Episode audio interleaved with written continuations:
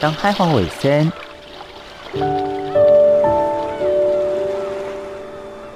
小弟太平洋北等，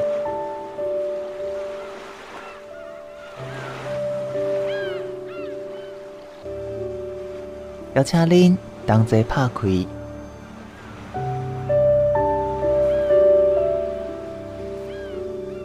世界的门。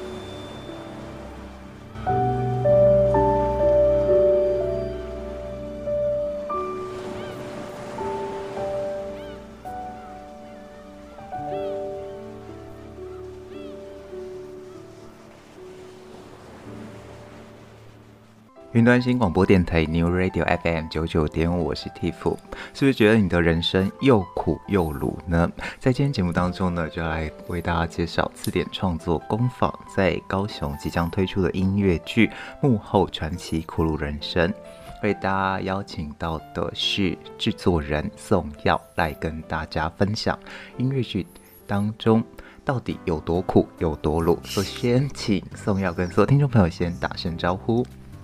各位听众朋友，大家好，主持人好，我是宋耀。为什么我一提到又苦又鲁，你就 噗嗤的笑了出来呢？确实是做剧场真的很苦又鲁，因为很多我甚至是我。亲朋好友，然后甚至是我爸妈，他一直都不知道做剧场在干嘛。他常常就是过年过节之后回去的时候，他们就会问：“哎，你会演戏吗？”我我说我没有演戏。他说：“你会表演？你会上台吗？”我说：“没有没有没有没有。”然后他就说：“嗯，你在干嘛？” 我说：“我没有在干嘛，我就在做剧场啊。做剧场还有很多事可以做，就像苦鲁人生，很多朋友也不理解。那苦鲁是什么？又苦又 loser，又 loser 就是就是你们这群人就是这种。吗？对我们这群人就自在自嘲，就是你们对我们的印象就是又苦又 loser，就因为社社会大众或者是不熟悉剧场的朋朋友们，他们一直在觉得，哎，你们做剧场吃得饱吗？第一个问题，你们会上台吗？会表 很会表演吧？我说没有没有，还是一样那个表情，没有没有没有。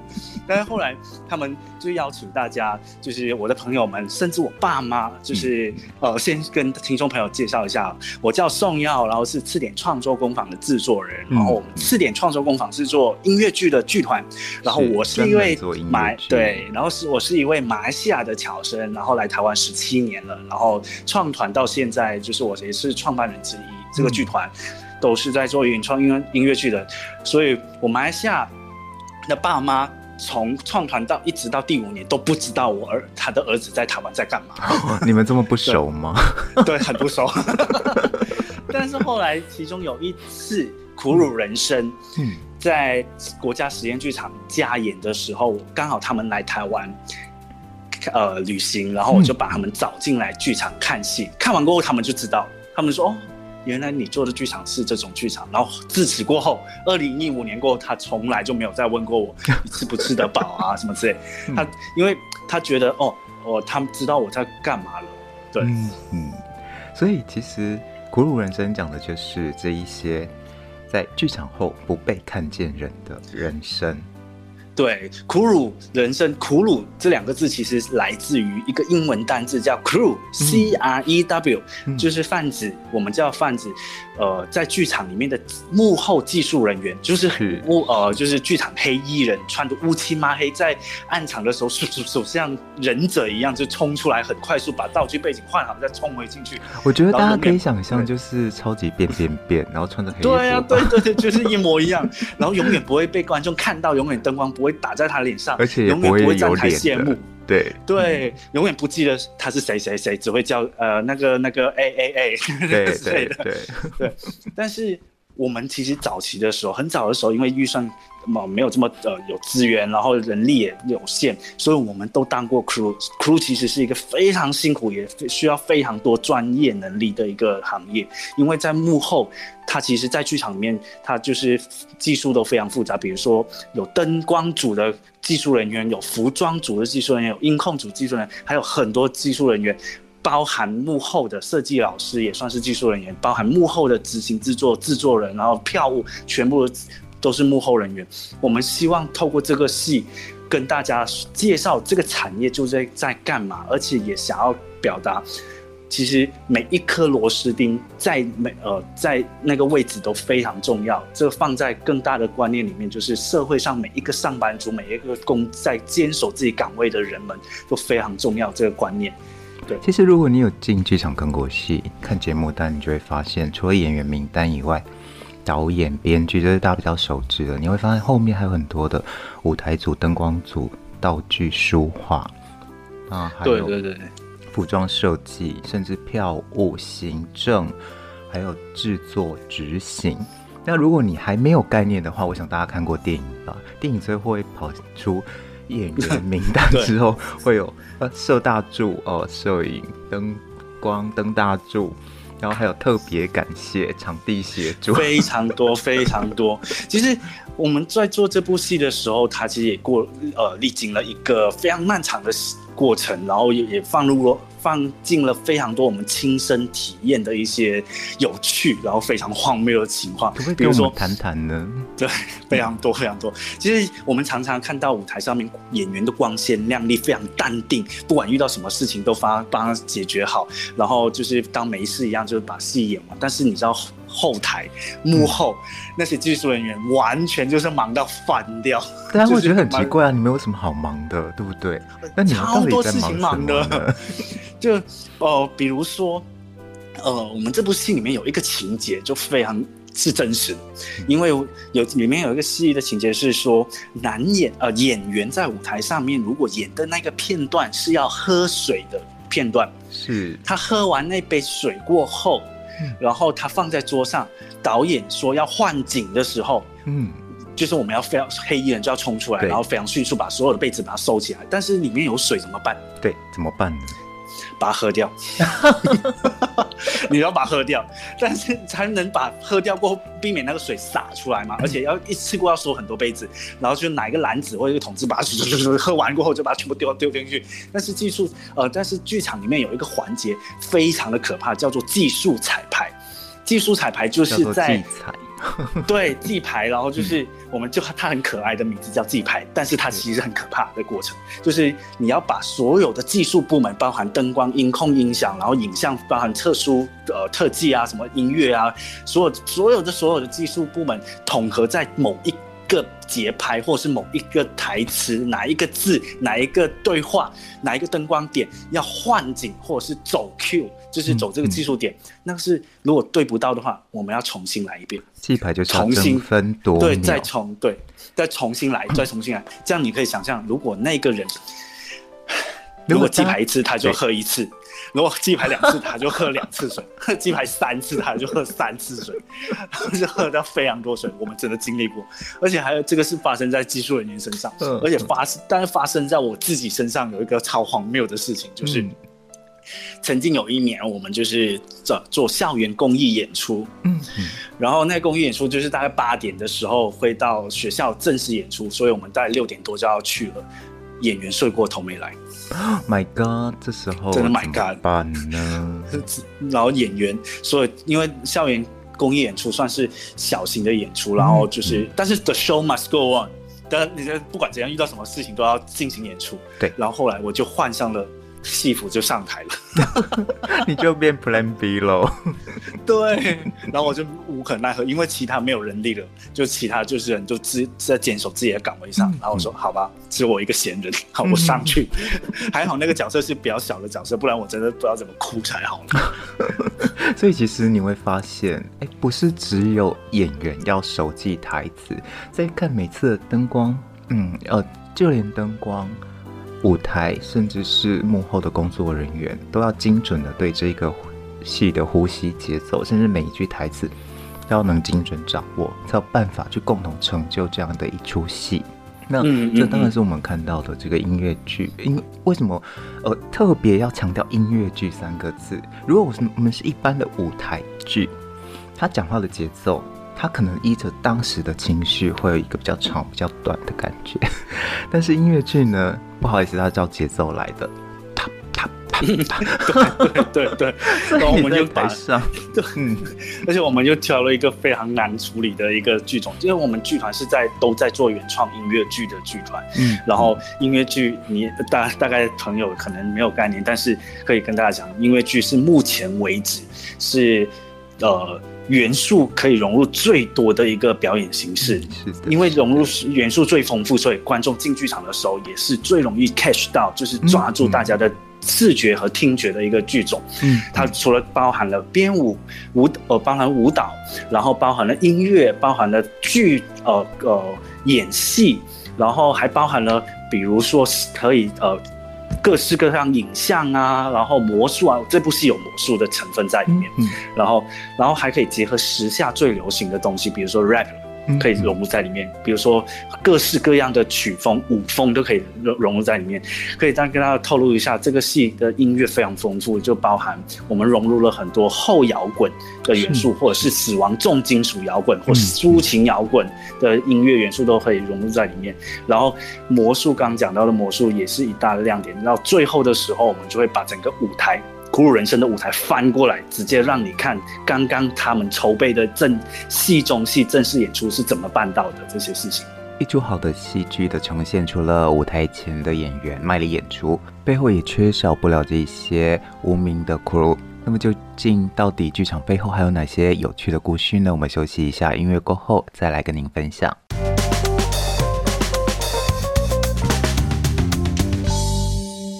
新广播电台 New Radio FM 九九点五，我是 Tiff，在今天节目当中为大家邀请到的是即将在四月二号、三号在大东文化艺术中心演出《苦鲁人生》这一出音乐剧的制作人宋耀，来跟大家分享每个舞台背后的幕后英雄，也就是这些苦鲁。刚刚我们提到了音乐剧是最复杂的一种剧种。你可以想象音乐剧就是百老汇的猫，它其实就是正统的音乐剧。如果你再想象不到，你就想象成为歌舞秀加舞台剧 加短剧的综合体。而且这部戏呃演员也非常非常累，嗯、他们就是大概都很多就是三，对他们大概已经是三十三三十出头了，所以也是不能进。对他大家也是在音乐台湾现在音乐剧线上、嗯、都是线上的演员。也是很好的演员，嗯，他们被逼 被编舞老师逼到，就是这些编舞老师也是就是俩起来，你知道吗？编舞老师就是安排了很多非常困难的舞蹈，还逼了一个一百多公斤的男演员，就是一百多公斤的男演员要他侧翻，侧翻，我我侧翻。然后就是我们就傻眼，我说怎么办到的？怎么办？后来那个那那个演员那些演员都办到了，嗯、然后就觉得哦，天哪，也太感动了！他们用生命在演这个戏，大家真的要进剧场。对，大家真的要进剧场看一百公斤到底是怎么灵活的胖子。哇，这就让我想象到北安老师应该不会侧手翻吧。呃，那可能 那可能会被骂吧，我们先被骂，我们不敢这样恶搞老师啊。对，欧北安老师，大家知道他的这绿光的那种地位非常崇高的，对 对对，我们没办法，他顶多演个炮火落地就差不多了。音乐剧嘛，对不对？歌剧比较适合他了。我们不敢叫恶搞老师嘛，我们尊很尊重、很尊敬老师的。是是是，但是这么好的剧呢，其实，在高雄推票却非常的辛苦，这是为什么呢？对啊，就是我觉得除了。呃，这两年疫情影响的情况底下，也有就是在地也非常多的节目，比如说，呃，我们去年的很多节目因为疫情影响，然后就把所有的全台湾很多节目都停了嘛。但是它不停了不等于消失，那就把所有的节目挪到今年的档，对，挪到。今年的档期，但是今年本来已经安排好的节目，就还是保留在那边。等于说，本来今年有四十个演出，去年有二十个、三十个，他就会把它累加到今年，今年就会变成七八十个演出。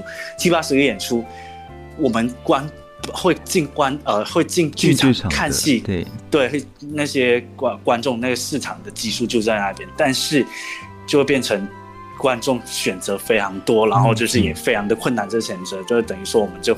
整个就是每个剧团都竞争，就是这增倍以上，然后就是是对大家都非常的困难了。所以我要再回到苦鲁人生这个这个重点，苦鲁大家都会想到制作人到底要干嘛？制作人就是去生钱呐、啊，然后去催票啊。对啊，然后还还有很多 你的工，你很重要的工作，所以你最苦鲁的在高雄催票，遇到最大的困难是什么？最大的困难其实是我们这一次是我们赤点创作工坊第一次十一年来第一次举办大型的巡回演出。嗯，其实在这个时间点，right now 之前，我们已经进行了二月到三月已经进行了台中两场的演出，跟新北艺文中心、新北市板桥那边八场连续八场的演出，嗯，已经进行十场了，但是。到上半年，还有剩下三场的演出在大东艺文中心，但是我们就会很明显感受得到，因为我们第一次到高雄，所以大家不太认识我们，所以又再加上很多节目在跑，所以大家都选择比较新颖，呃呃，比较不是新颖，就是比较熟悉的团队进行就直接购票的行为。然后呃，我们确实是遇到了蛮大的一个困难，一个一个一个一个一个。考验的啦，嗯，对啊，就是一个考验，但也，但我们在之前，我其实有很多身边朋友跟我们说，哦，你们就不要去演啊，什么之类的，你们就是 就不要演，然后就不会亏，然后不要演，就是减少成什么风险。但是对于我来说，我们也挣扎了非常久，嗯，我们觉得，嗯，如果这一次没有搭着这一波巡演，直接把整个气势啊，这个顺势而往、嗯、往下去进进行的话，以后要再以这个作品带到高雄。或者带到其他地方单独带的话，会更困难。其实我会推荐大家，如果你对于这个剧团跟对于苦鲁人生是比较陌生，你只要上网搜寻关键字，你就会发现很多很多的资讯。但重点就是在于你如何去得到这样这样的资讯。嗯，呃，获得了这些资讯之后，其实我们会更好奇的，就是说你怎么去说服我们的观众朋友。去进剧场看你们的演出呢？嗯，其实我们最呃目前应该是主打就是口碑，以以先以口碑往下，嗯，因为其实这个戏从二零一三年那个概念提出来过后，然后从呃古岭街小剧场、国家实验剧场到水源，然后到新北英文中心，到今年的十八场巡演，嗯，对，真的由小到大，因为剧呃音乐剧就是会一直。往前进嘛，我们自己啊觉得所有的作品每一次演出要比每一次好，嗯、就是都会演出完过后就会收集问卷，所有的改进的意见啊，或者是回馈，是打磨过的一个作品。对，他已经经过了八年的打磨了，到这、嗯、这一次今年我们才有勇气将我们已经打磨好的作品介绍到更多的，介绍给更多的观众，带到更多的地方去演出，所以这个作品是。我我我有点不客气的说，这个这个作品已经经过八年的市场考验。嗯，虽然你之前已经在呃台北、新北跟台中都有演出过，所有所有来看的观众，不管是剧场的观众或者是不是剧场的观众，他们进来都一定看得懂、听得懂这个剧在演什么，而且是没完全没有压力的一个作品。嗯，他就是很轻松可以进来，然后在里面可以有一点点感动，然后我们就是觉得。哦，我们这功德圆满了，因为因为这个戏它没有要讲大道理，也没有要讲非常深奥的一些线条啊什么的，它就是让你很轻松的知道哦，两个小时很轻松的可以让你放松，可以让你大笑。但是我可以讲一个小小的呃幕后花絮，就是其实，在之前我们就很多回馈啊，或者是很多朋呃一些剧场朋友，或是根本不认识的观众，他们看到最后竟然会哭。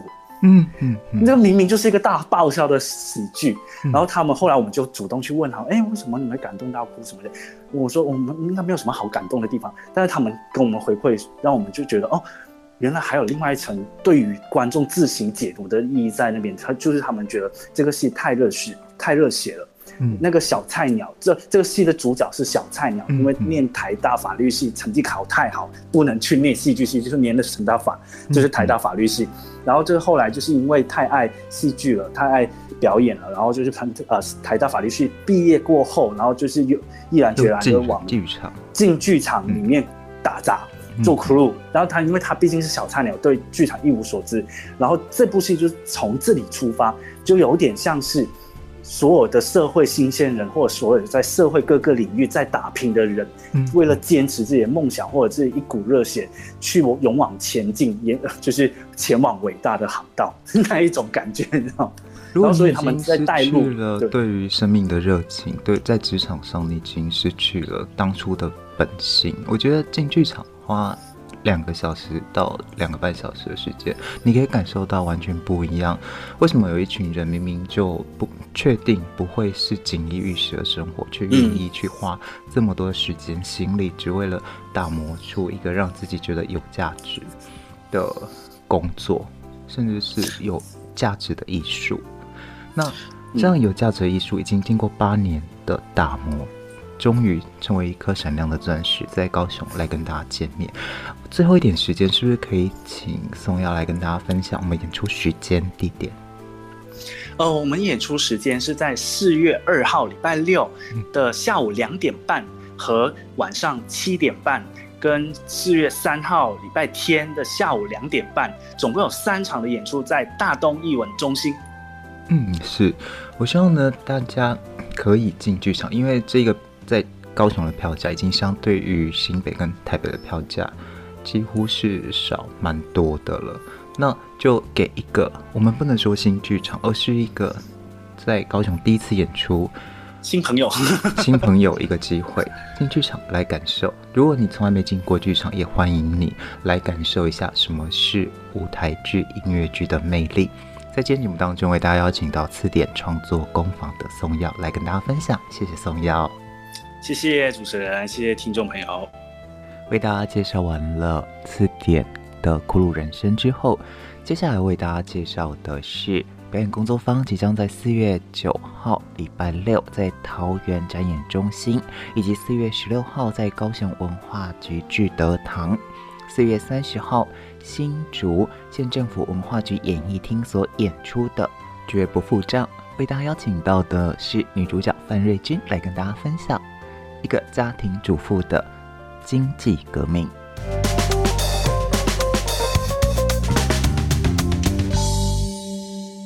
南星广播电台 New Radio FM 九九点，我是 Tiff。你刚刚听到的是在《淑女养成记》当中的范瑞君。哇，那一个 阿爸阿母，我对不起你，人家绑没得绑啊！你很难想象，这样的范瑞君竟然可以演出舞台剧。但是你所不知道，范瑞君其实呢，他在过去从一开始的哦学生时期，从电影《阿爸的情人》崭露头角，一直到《淑女养成记》，在我们印象当中的瑞君姐，她不只是大小荧幕都演过，她甚至还演过舞台剧。那在我印象最深的就是八月在我家绿光剧团的这一个演出。甚至他演出的是一个无声无息的二女儿，这样的角色的变换，对于我们的戏剧女王来说，其实是呃一点都不违和。到底她是怎么做到的呢？让我们掌声欢迎我们的瑞君姐。谢谢好，各位听众朋友，大家好，我是范瑞君。谢谢你的邀约，可以来这个上面跟大家聊聊天。是瑞君姐，没有发现我就是你的小迷弟吗？啊，谢谢，太感动了，太感动了，被多捧了啦！对，非常的谢谢你的支持。不过呢，我在这边呢，要稍微更正一下，就是说，因为我本身学的就是戏剧，我是台北艺术大学研究所出来的，嗯嗯、是是，所以呃，我我我本来就是舞台剧演员。嗯，所以其实只是因为大家能够比较有机会认识我，是从《阿爸的情人》是从电影开始。对对。那其实呃，有些人这几年，就这两年可能还好，就是从《熟女养成记》开始，还有那个呃《杀神祸》、陈沙祸，还有呃那个杀夫上的客串，就是大家可能就哎、欸、好像哦对对对对，一个母亲，然后还有我我印象很深的还有杀夫哦。对，杀夫是比较早期。那其实这几年常常很多人都会说，哎呀，怎么你好像好久没有演出了？其实不是，是因为这几年其实呃，我真的又花比较多的时间回到舞台剧上面。那其中就您刚刚提到的，就是说您可能之前有看过的，就是绿光剧团的《八月在我家》。对对，那那个那个也是非常好的戏，它是国外改编过来的。那在里面，我的确是演了一个。呃，蛮特殊的一个角色，他的近期的暗淡，就是、对对，因为他是一个就是一直生长在呃他姐姐被压抑，一直是光彩夺目的一个姐姐。你的姐姐就是姚坤君老师。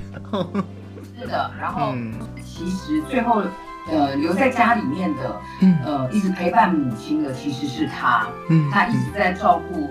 呃，有忧郁症、躁郁症的母亲，嗯嗯，然后后来他好不容易爱上了一个人，然后结果没想到，呃，因为一个家庭的上一代的家庭悲剧，使得他爱上的这个人也变成他的家庭悲剧。那嗯，因为我不知道这个戏还没有再演的可能性。嘛，对，所以所以其实是一个其实，嗯、呃，是一个非常压抑的角色。那当然不同于。我演出的《俗女养成记》，大家所看到的，或者是也很不同于现在可能大家比较随处容易看到我的八点档的，呃，黄金岁月里面的尤秀英，是是就是一个医生娘，可能就是非常的不一样。对对，我觉得这样的过程会让大家对于你有很不一样的认知。如果没有真的从头到尾去，哦，去对中立的贵贵气。嗯嗯嗯。哎，变成功，哎，变成功，呵，你讲。我讲实在，这都是做一个演员上希望的代志嘛，就是演啥就亲像啥。哦，是。对对对，我想这就是其实做演员最希望的一个状态啦。所以其其实今天，呃，我们那个有机会上 Tiff 的节目，也是想要跟大家介绍一个，就是我马上就要带来的一个戏，就是呃。是表演工作坊的戏，绝不付账。嗯，那还是一个非常完全不一样的戏，就是呃，它是一个诺贝尔文学奖得主写的。对对。然后呃，是一个非常就是能量非常高、生命力非常坚强的一个喜剧，嗯、而且是疯狂喜剧。那里面的角色其实都有充满了那种意大利女人的那种。风情，它其实跟呃一般台湾的那个家庭主妇又略略有点不一样，因为他在抗议社会的不公。然后，那大家都知道，其实呃现在尤其是台湾是非常自由的，所以就是我们想要讲什么就可以讲什么。然后，当然我们还存在着某些贫富的差距，其实那些东西都是跟我们。呃，略有共通的地方，然后小老百姓有小老百姓的悲伤跟愤怒，所以它的能量非常的强。那也绝对不同于大家在《俗女养成记》或者是呃会在八点档里面看到。我自己的认知，意大利其实是一个电影的很重要的一个重镇，那它呈现的很多的这些重要的剧作，它本身又是。大家庭，然后再来就是女性，哎，其实这个跟台湾某种程度其实有点类似，就是哦，女性她其实操持着家里的生杀大权，但是她好像又 某种程度上没有说话的权利，那这个矛盾点跟华人的社会非常非常的类似，所以改编这种。国外著名的剧作还是要接地气嘛，尤其是能够让它跟我们台湾的观众能够共鸣。在这一方面，你有没有？呃，讲一些有一些文化的东西，一定是略有不同，就是世界上略有不同。所以呢，像这个戏在二十三年前就已经有演出过，他们就会做修正。然后经过二十三年以后，连我们自己的社会都做一些改变了。所以他可能在一些内容上面也会略略做修正。嗯，那我觉得这个都是呃一定会做的功课。可是因为基本上，我觉得很多对于人民啊，就是人生之于人，他在社会里面他所关心的东西，就是如何能够吃饱饭，如何能够养家，有一个安定的生活，这种向往，它是世界共通的。嗯，所以呢，就是抓住这个东西，它就有一个。呃，可以接地气，可以让就是在地的人民可以理解，而且能够完全有同感，那种同感就是有共同的愤怒、悲伤、担忧跟爽快。嗯，对，所以这个戏很有很有意思。然后再加上，因为这个戏，嗯，我们就是合作了几个演员，都是硬底子的演员嘛。嗯，对对对，像唐从圣、屈中恒这些，哦，我们说的老戏骨了，吼。对对对，还有蓝光耀，然后唐从圣在二三年前他就演出同一个角色，嗯，嗯。对，然后那个时候比较特别的是，我演出的是年轻的少妇，在二三年前，是是，然后呃这一次呢就只好晋升为那个 不要这样讲，对，对于我来讲你还是少妇，谢谢谢谢，但我觉得还蛮有趣的啦，在同一个戏里面，然后诠释不同的角色，我觉得那个观点又完全不一样，嗯嗯嗯。所以那种感觉，其实我们有点感觉像是看到了哦，二十三年前的绝不付账跟这一次的绝不付账那一种，你的感受跟哦我们说的诠释的方式是完全不一样，甚至还包含了很多的社会责任，跟我们看到的现在的社会通膨啊，或者是一个家庭主妇对于哦我们这个社会当中，我关心的就是柴米油盐嘛。那这个这个柴米油盐，逼得我不得不哦，做一个我们说的百米复大复仇。那到底他怎么样的进行这样的复仇，以及这样的剧情当中有哪些可以打动我们的呢？我们休息一下，音乐过后我们再来请瑞君姐分享。好。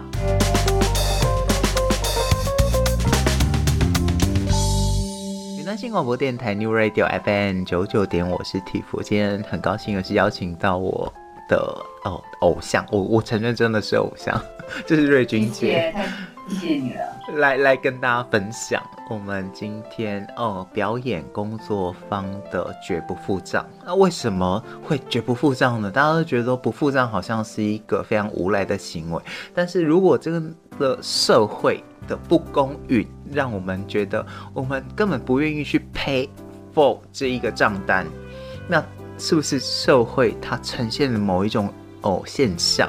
那我们就要来今天跟大家介绍这一个表演工作坊的好戏。那这一次呢，哎，我们的瑞君姐演的就是这一个不付账的主妇，所以可以跟她来分享为什么你不愿意付账呢？这个讲穿了，其实就是报名。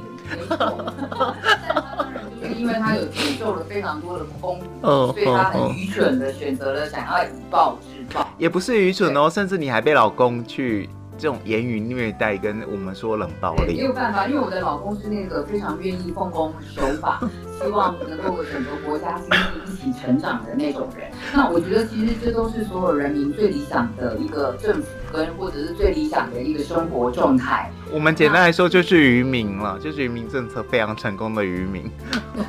别这么说啦，其实社会要进步，的确是要靠这些大家一起团结努力嘛，对不对？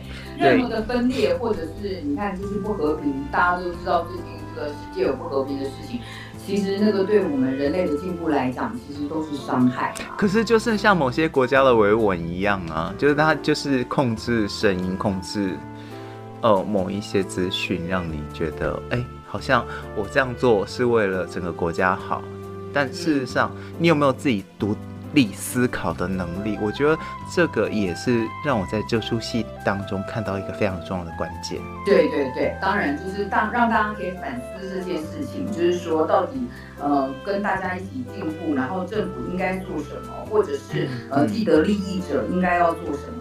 但是我我觉得，嗯、呃，当然所有的听众也不用担心说啊，糟糕，这个戏会不会诺贝尔文学奖？然后在讲这个有关于就是呃，就是以暴制暴啊，什么阶级的问题哦、呃，各位不用担心这件事情。这、嗯、这出戏，呃，基本上是一个压力不用这么大。好，不是回到白色恐怖的时代，好，大家不要压力这么大。嗯，它是一个喜剧，其实在那个过程当中是非常的好笑。嗯嗯，就是很多人看完的感觉就是笑到流眼泪。我真的也是笑到流眼泪。一个荒谬喜剧，就是、对，呃，对，虽然是一个以暴制暴，他是一个聪明的主妇，可是因为她呃，就是非常的爱而且敬敬畏她的老公，看到她的老公是最讨厌不合法的事情，可是她却做了不合法的事情，她要怎么样能够一路的稍微欺骗她的老公，不要被那么快的发现，所以是非常好笑的一个戏，所以就很希望大家可以进来，就是看一看，然后也想一想，到底就是自己觉得理想的生活是什么呢？嗯。就是在这一段过程当中，我们其实也可以给自己更多的深信，以及更多的思考跟可能性。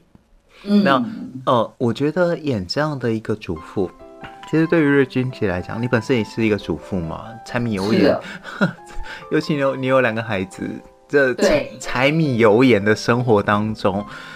呃，我不敢问你是不是对于现在的政府有什么想法，但是我很想问你，就是说你会不会在生活当中真的有那种绝不付账的心态出现？嗯，我我我觉得，嗯，怎么讲，就是生活其实不容易啦，真的，那这个不容易其实非常的复杂，就是说。呃，除了自己理想的，因为尤其现在很多都是职业妇女嘛，对，除了自己理想的打拼，那你要如何的可以兼备家庭跟工作？那呃，所谓的兼备是讲的好听，其实是两两边两头烧，好，对对对对，其实是这样子。但是哦，我觉得就是努力去做，认真去做啦。嗯，就是说，呃，所谓的完美是什么呢？我觉得，尤其是当父母以后啊，就很多人就是把自己的责任揽得过重，所以就会给自己太大的压力。那其实我是，呃，自己当了妈妈几年，我，嗯，我觉得所有的妈妈都是这样子，就是一路上就是，呃，一一边做一边学。嗯嗯，边做边学，因为真的没有人天生是当父母的。我们说的料，而且每个小孩也不一样。这种有些父母非常喜欢教别的妈妈怎么做事，你知道吗？嗯，对。那殊不知他也许只是八字比较好，就或者是对天有修有有烧好香，孩子不哭不闹而已。哦，对对对，对，就是说其实不是他自己多聪明多厉害，可是很多妈妈就很爱教别人。就是所以我，我尤其我自己生两个，你就会发现说，哎，一样是父母同一个父母生的。然后一样的教法，可是他们的个性就完全不一样啊，所以你就不可能用同样的方式去对待嘛。那我觉得这些都是学问啊。然后，你，生养了小孩以后，你势必在工作上面要有所取舍。嗯，你你不太可能就是呃完全照着你原本的方法去做事情，或者是照着我之前的方法，我什么都想要。它就是需要很多的 balance。可是我相信 balance，只要那些东西都是你自己。想清楚，而且决定想要的东西，那我觉得那个取舍，嗯，就会得到一个平衡。我们不敢讲说完美或者正确，但是就会有一个平衡。那那个平衡，我想就是都在学习的过程啊，没有人知道谁对谁错。这真的是关键。就像我常常劝我妈说，不要管你媳妇，嗯、因为，你媳妇的。女儿是他的女儿，不是你的女儿。嗯，对。可是你知道，做父母的永远担心不完啊。对。就像对你，我我我我在小孩第一个出生的时候，我就呃完全懂这件事情。就是你明明看到前面有一颗石头，嗯嗯，就是你做父母的，你当然知道，就道理上来讲，就是让他跌一跤会怎么样？跌一跤以后他就记得了，可是你就是会舍不得。我比较我比较悲惨的是，我妈常会念我大嫂，然后就跟她说。那是他的女儿，不是你的女儿。她怎么样了？以后你也看不到。是啊，的确是啦。但是就是你知道，做父母的就是永远放心不下，所以那个所有做父母的人都要有一个觉悟，那就是一个放下的过程。要还的孽障。对，就是。对，你要心甘情愿的掏这个心。嗯嗯嗯。对，就是你可能前世有欠人家，所以你就认份的还。但你不要想说对方可以回回报你什么东西，就是我们该还的，就是要还掉。是的，这就是我们绝不付账当中主妇的一个非常内心的声音。为什么男人永远不懂主妇会这么计较，然后甚至用这种小聪明去绝不付账？因为很多时候男性他没有办法理解这一种细腻的氛围跟细腻的感情，所以我觉得这是一个非常女性主义的作品。最后再来提醒大家，由表演工作坊所带来的绝不付账即将在四月九号礼拜六呢，在桃园展演中心，那还有四月十六号在高雄文化局聚德堂。以及四月三十号最后一场呢是在新竹县政府文化局演艺厅来进行演出，由瑞君姐诚挚邀请您来观看。假日的时候，麻烦进剧场，然后来做一个就是有艺术涵养的休闲，就是看看舞台剧，保证可以让你就是很开心，就是收获满满，让你一整周都有那个不同的戏剧可以看。赶快去卸妆吧，嗯、拜拜！谢谢谢谢 T 子谢谢所有的听众朋友，拜拜。